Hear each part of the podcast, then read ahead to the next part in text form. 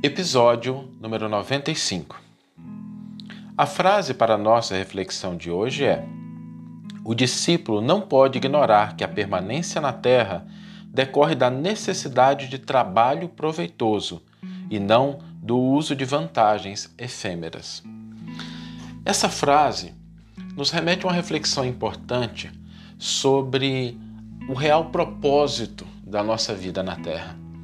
Porque algumas pessoas ainda acreditam que para serem felizes, para concretizar seus objetivos, seus propósitos, elas precisam do reconhecimento do público, do aplauso da multidão, da concordância geral com os seus pontos de vistas e ideias. Mas isso é um equívoco, porque o nosso objetivo de vida na Terra nem sempre é o de agradar para ser agradado. Nem sempre as nossas ideias vão ganhar a multidão. Nem sempre nós vamos ocupar as posições de notoriedade. Mas esses aspectos exteriores não são a essência daquilo que nós devemos concretizar na nossa vida.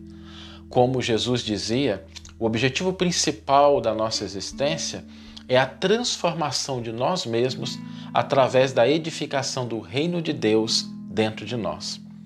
E quando nos lembramos disso, não é raro a gente perceber que as prioridades se invertem.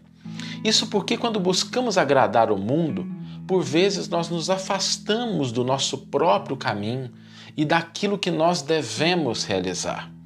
Quando não, nos perdemos em sendas tortuosas de equívocos e inutilidade. A razão disso é que nem sempre as expressões externas condizem com os nossos mundos íntimos. Às vezes nós encontramos pessoas ricas por, por fora, mas pobres de sentimento e de consciência. Pessoas que têm a popularidade, mas são profundamente vazias e solitárias dentro delas mesmas. As construções mais importantes são aquelas que atendem os anseios da nossa consciência. Lembremos-nos do exemplo de Jesus.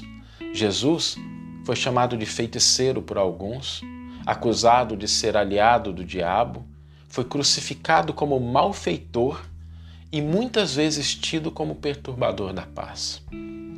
Quando nós olhamos o exemplo do Cristo, nós devemos perceber que a fidelidade aos nossos propósitos, que a realização efetiva no campo do espírito decorre sempre da nossa fidelidade aos princípios do Evangelho e da própria consciência.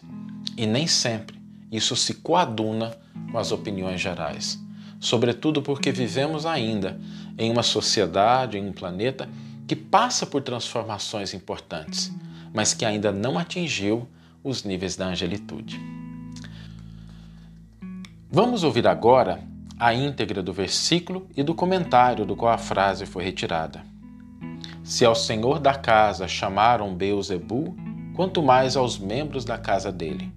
Mateus, capítulo 10, versículo 25. Comentário intitulado Estima do Mundo. Muitos discípulos do Evangelho existem ciosos de suas predileções e pontos de vista no campo individual falsas concepções ensombram-lhes o olhar. Quase sempre se inquietam pelo reconhecimento público das virtudes que lhes exornam o caráter. Guardam o secreto propósito de obter a admiração de todos e sentem-se prejudicados se as autoridades transitórias do mundo não lhes conferem apreço. Agem esquecidos de que o reino de Deus não vem com aparência exterior. Não percebem que, por enquanto, somente os vultos destacados nas vanguardas financeiras ou políticas arvoram-se em detentores de prerrogativas terrestres, senhores quase absolutos das homenagens pessoais e dos necrológios brilhantes. Os filhos do reino divino sobressaem raramente e, de modo geral, enchem o mundo de benefícios sem que o homem os veja, à afeição do que ocorre com o próprio Pai. Se Jesus foi chamado feiticeiro, crucificado como malfeitor e arrebatado de sua amorosa missão para o madeiro afrontoso, que não devem esperar seus aprendizes sinceros quando verdadeiramente devotados à sua causa?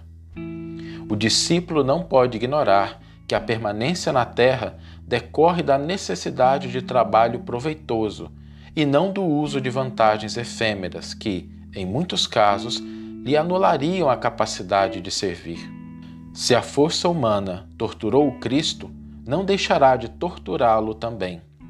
É ilógico disputar a estima de um mundo que, mais tarde, será compelido a regenerar-se para obter a redenção.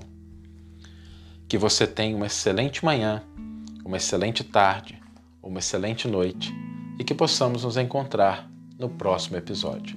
Um grande abraço e até lá!